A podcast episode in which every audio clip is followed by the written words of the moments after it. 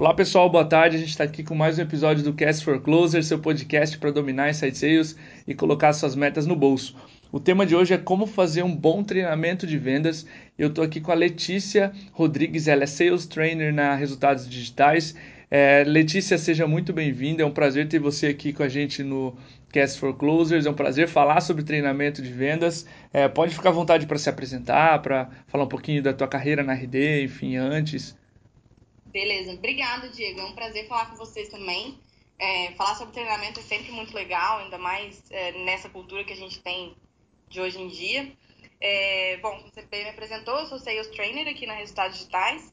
É uma posição um pouco híbrida, que ela mistura um pouco de RH, se a gente for pensar na parte de competências, formação de pessoas, mas também faço gestão de vendas. Então, eu tenho um time que tem metas reduzidas, pessoas que estão em rampeamento, mas que também tem é, uma entrega no final do mês. Ah, é, perfeito. Já estou aqui na RD há três anos, mais ou menos. Em tempos de RD, isso é tipo uma década, né? Uhum. Como se fosse anos de cachorro, a gente fala. E antes disso, eu já tinha trabalhado numa startup alemã, baseada no Chile. Uh, já trabalhei também com distribuição e logística, mas boa parte foi entre compra e venda. Então, minha carreira é basicamente toda em vendas. Trabalho já desde 2000 deixa eu ver, desde 2010, mais ou menos nessa área. Legal, perfeito. Formação bem completa aí. Letícia, a, a primeira dúvida que, que me surge é realmente qual o momento certo de se investir em treinamento de vendas, tá? Porque eu queria que tu contasse pra gente quais as fases que o treinamento de vendas, o treinamento em vendas passa dentro de uma empresa. Por exemplo, sócios treinam os primeiros vendedores, depois vem um VP, depois uma pessoa especialista nisso, como, como você. Enfim, conta um pouquinho mais é, do momento e das fases que esse treinamento em vendas passa. Tá. É, o momento ideal para investir em treinamento é quando a maturidade da empresa já está, é, não está só dependendo do, do talento do vendedor. Né? Então, uhum. eu costumo falar que é quando o processo já está pronto. É, as fases um, de um treinamento, vamos dizer assim, ou de um processo de vendas, é, começa quando geralmente o dono da empresa vende, né? Então ele, ele sabe muito sobre o produto, ele tem é, entusiasmo e motivação para falar sobre aquilo ali. Depois ele começa a passar isso para outras pessoas, até um ponto onde a gente não pode mais depender só do talento, né? Porque já está muito distante, ou o processo já está muito maduro, ou o produto também já está muito complexo, ou já tem uma, uma complexidade própria do mercado, maturidade do mercado. Então, eu diria que o, o momento ideal é quando o processo também está maduro. É, só Perfeito. vale investir esforço em treinamento se você tem isso bem construído e mapeável, vamos dizer assim, se eu posso usar essa palavra. Uhum. E aí, pensando num, num, em fases, né, vai mais ou menos nessas fases da empresa que eu comentei também. Então, primeiro a gente entende, depois que o processo já está desenhado, né, a gente entende é, qual que é o perfil ideal ali, pensando em competências e talvez até pegando alguns exemplos de outliers, algum vendedor que é muito bom, o que, que ele faz de diferente dos outros? É, quais são os conhecimentos necessários para chegar nessa performance? Então, o que, que ele sabe diferente do talento dele? É, como eu mensuro cada um desses conhecimentos e como eu mensuro a aplicação deles no dia a dia? E aí eu tenho rotinas para fazer tanto essa mensuração quanto a capacitação, e aí eu repito, né, tem um ciclo desse a cada competência, ou a cada mudança, a cada gap, a cada dificuldade. Perfeito. É, tu já entrou, queira ou não, na minha próxima pergunta, que, é, que são os aspectos mais importantes para a gente mapear num treinamento de vendas. É, eu ia te perguntar se era o produto, se era o processo em si, o público-alvo, de, de, repente as características. É, sem dúvida é o processo. Tá. Né? Acho que quando a gente está pensando no, no, treinamento, ele tem que refletir diretamente o, o dia a dia e a rotina. É um processo mal desenhado, que não reflete é, o meu perfil, o comportamento do meu público-alvo, o perfil de comprador, que não, não abrange a complexidade do meu produto, eu vou ter falhas no meu treinamento também. Então, Perfeito. o processo ele tem que estar maduro e construído, e aí refletir basicamente as etapas dele, né? Quanto, quanto menor eu conseguir quebrar o processo, mais fácil é treinar, porque eu consigo ser bem, bem cirúrgico, bem assertivo. Ótimo. E se, se a gente for pensar que uma das primeiras etapas do treinamento em vendas é, é o onboarding, para levar o rep a um nível aceitável de performance, é o que a gente chama de tempo de ramp-up. É, quais os elementos que tu considera é, principais de um bom onboarding, quando o rep está entrando na empresa, conhecendo as primeiras é, interações com esse processo que tu comentou? Uhum. Vou te falar o que, que eu considero ideal no, no onboarding, Diego, na empresa como um todo, tá? Não só como vendas. Ótimo. Eu acredito que são dois pontos, a cultura e o conhecimento técnico. É, eu considero isso pelo seguinte, o impacto da cultura, e aí, focando talvez até um pouco mais em vendas, ele é muito importante porque num, numa empresa, aí estou falando de resultados digitais também, tá. onde a gente muda muitas coisas é, muito rápido, o ritmo de crescimento é muito acelerado, é, ou a gente tem muitas variáveis, a cultura impera muito no ritmo também de, de trabalho. E a gente não tem outras empresas parecidas, agora a gente está começando a ter, né, de insight sales, de inbound marketing, uhum. mas a gente não tem empresas que têm um ritmo tão acelerado e se a cultura não refletir o que a gente espera do vendedor, ele provavelmente vai continuar trabalhando naquele ritmo que ele estava acostumado. Porque a gente, inevitavelmente, contrata pessoas que trabalhavam em empresas num ritmo diferente do nosso. Né? Então, uhum, a empresa ela tem, que, ela tem que impor a sua cultura e, principalmente, a área tem que impor a sua cultura. E aí, o conhecimento técnico dentro do onboarding, porque é difícil também contratar pessoas que já entendam sobre o seu produto. Né? Se eu for olhar aqui para resultados digitais, a gente quase não tem profissionais no mercado, a maioria deles já deve estar empregado, né? Sim. Que entendam de inbound ou que saibam fazer inside sales. E aí, pensando em outras empresas também, é, dificilmente vai ter alguém que conhece tão bem do seu produto quanto alguém que já está ali. Claro. Então, a gente tem que formar vendedores. A ideia é que você tenha, é, no processo seletivo, uma seleção focada em soft skills, em talento, em comportamental. E aí, a parte técnica, você é capaz, através de treinamentos, de formar. Não sei se, se faz sentido para vocês aí também.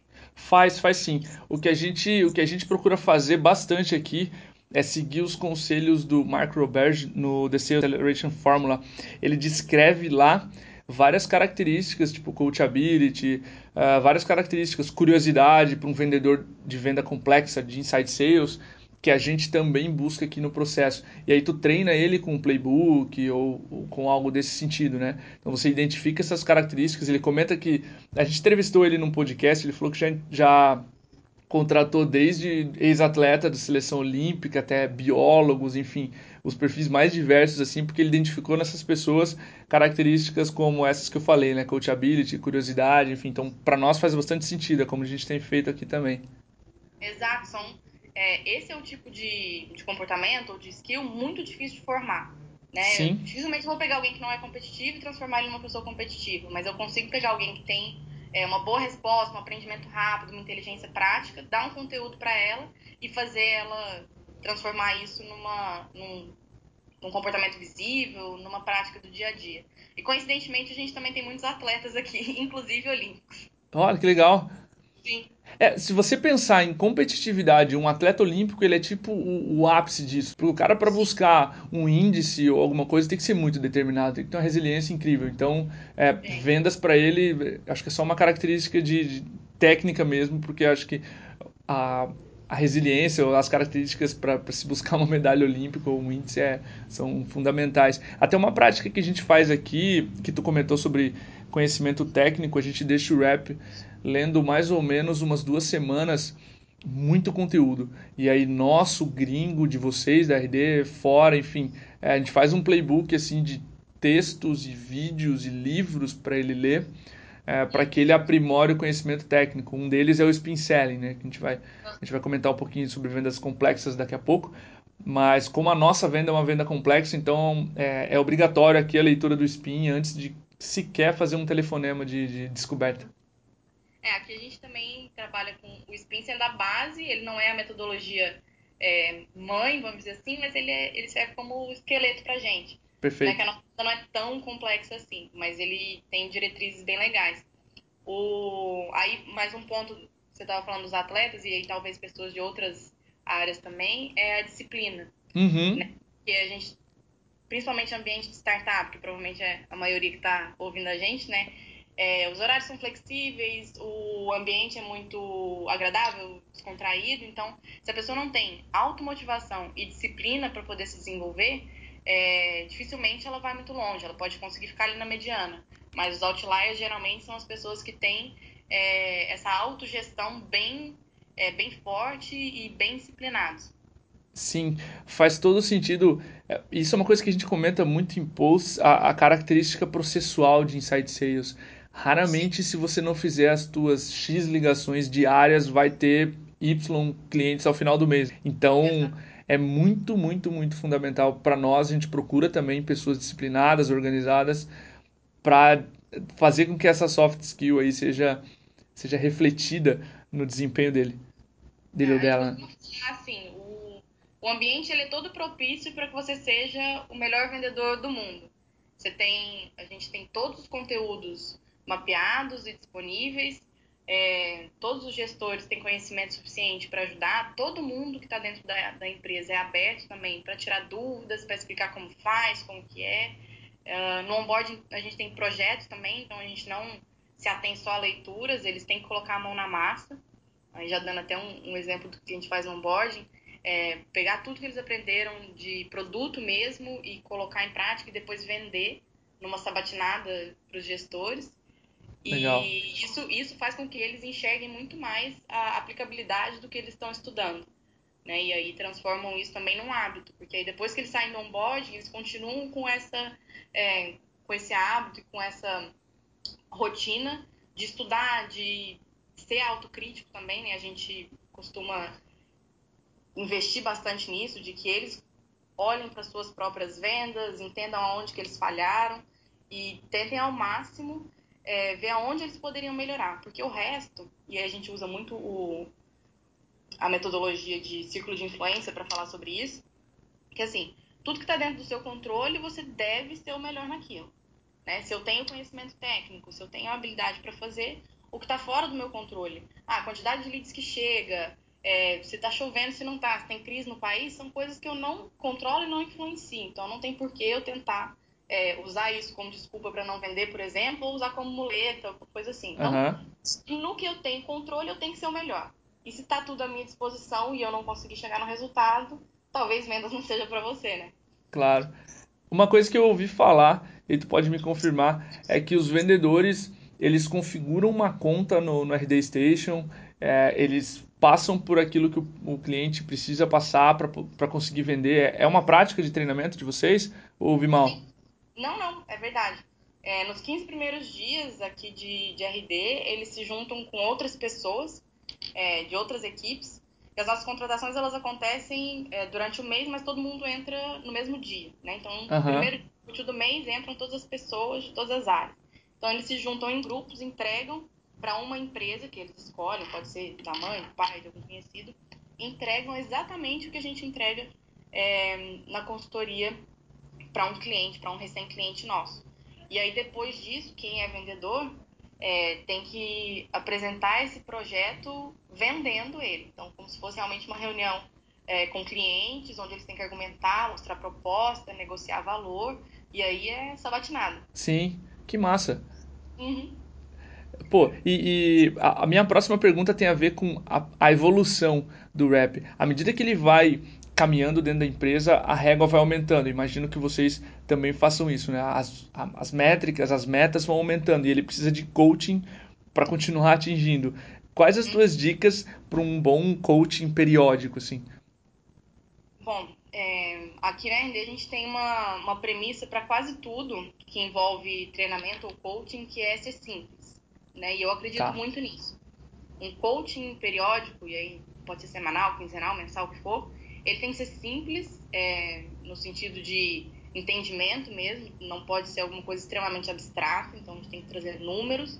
Ele tem que ser pontual, então também não adianta achar que eu vou salvar o mundo com um coach, ele tem que ser para uma coisa específica e ele tem que ter uma saída, né? tem que ter um output. Sim. Então a ideia é que o gestor traga os inputs, geralmente de métricas, né? sem as percepções pessoais, o vendedor, o SDR, traz a percepção dele de quem está executando e os dois juntos chegam num plano de ação que abrange uma única, uma única variável.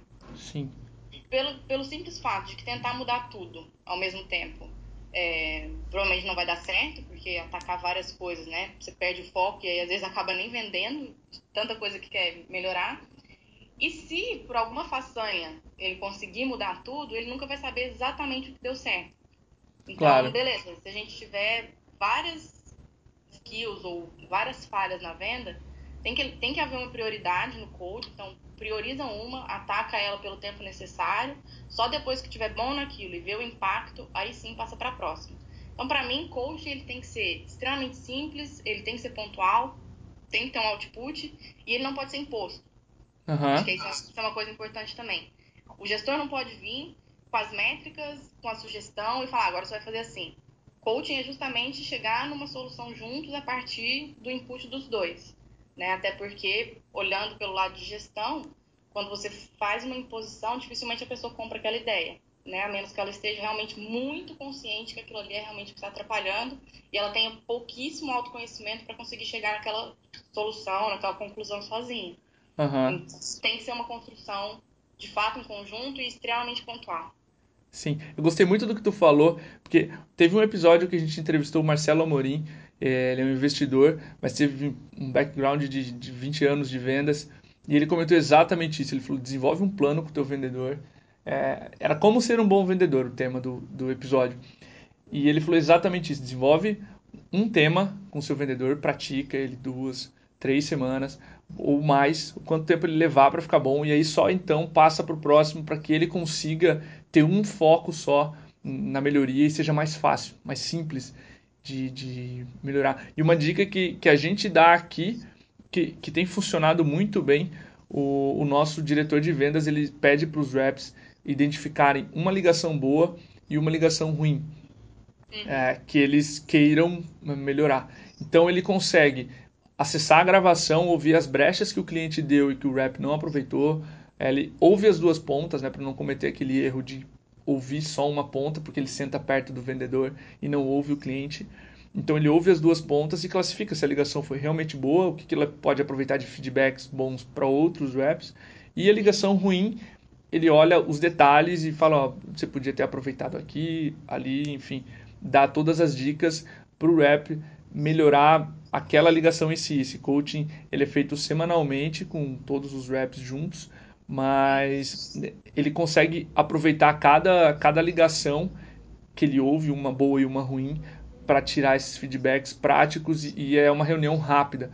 Então, ele, consegue ser muito prático também e acabar com aquele mito que a gente tem que não tem não, há, não dá tempo para fazer coaching. É, não. A maioria, a gente faz, a gente tem essa prática também. Duas vezes por semana, a gente ouve uma call e aí a gente tira aquela ideia também de fazer individual. Todo mundo ouve call de todo mundo. É, Ótimo. Não quiser que a gente ouça só call também, talvez vendas não seja esse lugar, o vendedor não pode ter vergonha. É, e aí, a gente não usa isso como coach, mas a gente usa isso como um aprendizado coletivo. Então, daquela call, todo mundo. Aí o, o rap que está sendo ouvido primeiro dá a sua autoavaliação, né? O que, que ele achou, onde que ele acha que ele poderia melhorar, o que, que ele foi bom. Depois da autoavaliação, os colegas dão os feedbacks e aí, por fim, o gestor passa um feedback. Só que a gente passa feedback de soft skills, então, ah, usa mais entonação da sua voz, coloca mais energia, faz rapport. É, e também a gente tem um que a gente chama de check-up, que é um check-up de gatilhos, que volta um pouco naquilo que eu falei do processo. O processo estando bem mapeado, eu sei exatamente quais são as informações que ele deveria ter pego, ou se ele avançou demais, se ele avançou de menos, se ele avançou o cara sem ter todas as informações da etapa anterior. Então, eu sei que pode dar merda lá na frente. Claro. E aí, baseado nisso, eu dou os pontos para ele. E aí, coletivamente, cada um pensa no seu processo e tira um aprendizado daquilo ali. Olhando para essa call, qual é o principal aprendizado? Ah, que fazer rapport é importante. Beleza, então essa semana todo mundo vai tentar é, observar como está o seu rapport. E aí eles levam isso como aprendizado e uma observação. O coaching individual é que aí a gente não, é, não se baseia tanto só em calls, mas também em outros comportamentos, e aí principalmente performance também, né? Todas as mensuráveis que a gente tem de conversão de funil, de taxa de eficiência, daí isso entra no coaching. E aí, às vezes, resolvendo uma prioridade macro, a gente acaba matando as outras que ia tentar atacar, por exemplo, daqui um mês, daqui duas semanas, e elas já não se tornam tão relevantes mais. Aham, uhum, faz sentido. É bem fazer esses aprendizados coletivos e olhar de uma forma um pouco mais holística para o processo também ajuda muito. Ótimo, concordo. É, e Letícia, a maior parte das empresas, está ouvindo a gente tem vendas uh, complexas e onde o vendedor precisa ser muito mais consultivo do que jogar um discurso pronto. Quais são as tuas dicas para treinar bem os vendedores para vendas complexas? Tá. É, eu acredito muito que uma venda complexa está intimamente ligada é, ao bom entendimento do problema do lead, né, do, do prospect, do potencial cliente. Uhum. Então, treinar um vendedor para vender, para fazer uma venda complexa, está ligado a treinar o vendedor a ter uma boa escutativa ou a ter uma inteligência prática para ligar os pontos do modelo de negócio do lead com a solução que eu estou oferecendo.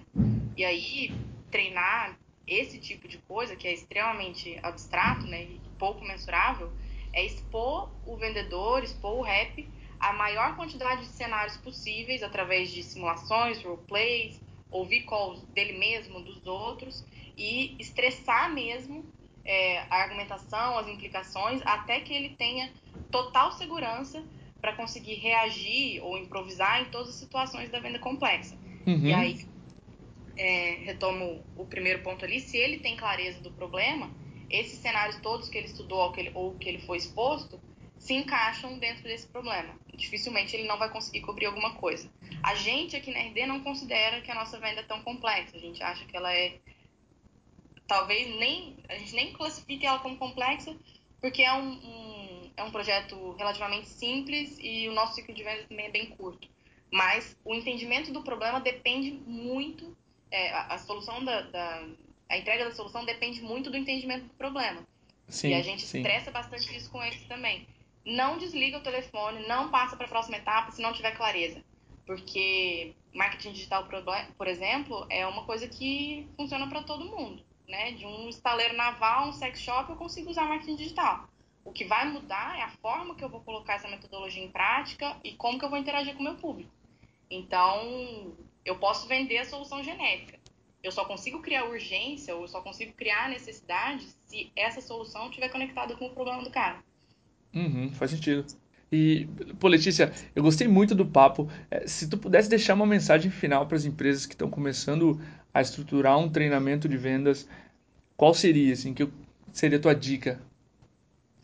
Acho que é a, a dica que a gente dá para todo mundo, inclusive para os vendedores, e acho que é uma dica para a vida também, é de simplificar. Né? Uhum. A maioria das empresas que trabalham com treinamento tende a colocar o treinamento é, como uma coisa muito complexa, é, pouco mensurável, pouco ligada ao processo, pouco ligada à rotina, dia a dia do, dos vendedores. Então, acho que a melhor dica que eu, que eu posso dar é simplificar e garantir que o treinamento está ligado ao processo de vendas. Ele não é alguma coisa descolada, não é uma coisa que é maçante ou que é difícil entender. Treinamento não é um, um evento isolado, né? não uhum. deve ser olhado como um evento isolado. É, eu falei muito isso na minha apresentação do, do RD Summit. Se tiver alguém que está aí que que estava lá também, vai lembrar disso. A gente tende a olhar os treinamentos como aquele momento onde a gente para, apresenta aquele monte de PPT e espera que o vendedor abstraia e coloque aquilo ali em prática. O treinamento não é isso. Treinamento é sentar a bunda, ouvir a call junto com ele, é dar feedback na hora, é escutar um trechinho da conversa, entender o contexto e dar o feedback. Isso é treinamento. É o gestor entender também quais são os conhecimentos que faltam e como que isso se encaixa dentro do processo. Porque se não está encaixado dentro do processo, não faz sentido ele saber também. Claro. Isso Sim, é uma premissa que a gente leva aqui. Então, simplificar, tentar, às vezes, ao invés de estruturar uma coisa gigantesca, começar ali testando uma pequena parte do processo, testa um check-up aqui, testa ouvir call, testa fazer uma, uma mensuração de algumas pequenas ações e ver se isso realmente faz sentido para depois ampliar para mais competências, para mais habilidades, para mais conteúdos. Acho que é isso. Legal. Gostei bastante da tua mensagem. Te agradeço aí pelo pela entrevista, pelo tempo também. Sei que a tua semana estava bem corrida. E é isso aí. Conta sempre com a gente, Diego. Sempre que precisar, se for sobre treinamento, inbound, vendas, só me ligar que a gente conversa. Legal, muito obrigado. Um abraço. Um abraço, Um Letícia. abraço todo mundo. tchau. tchau. tchau.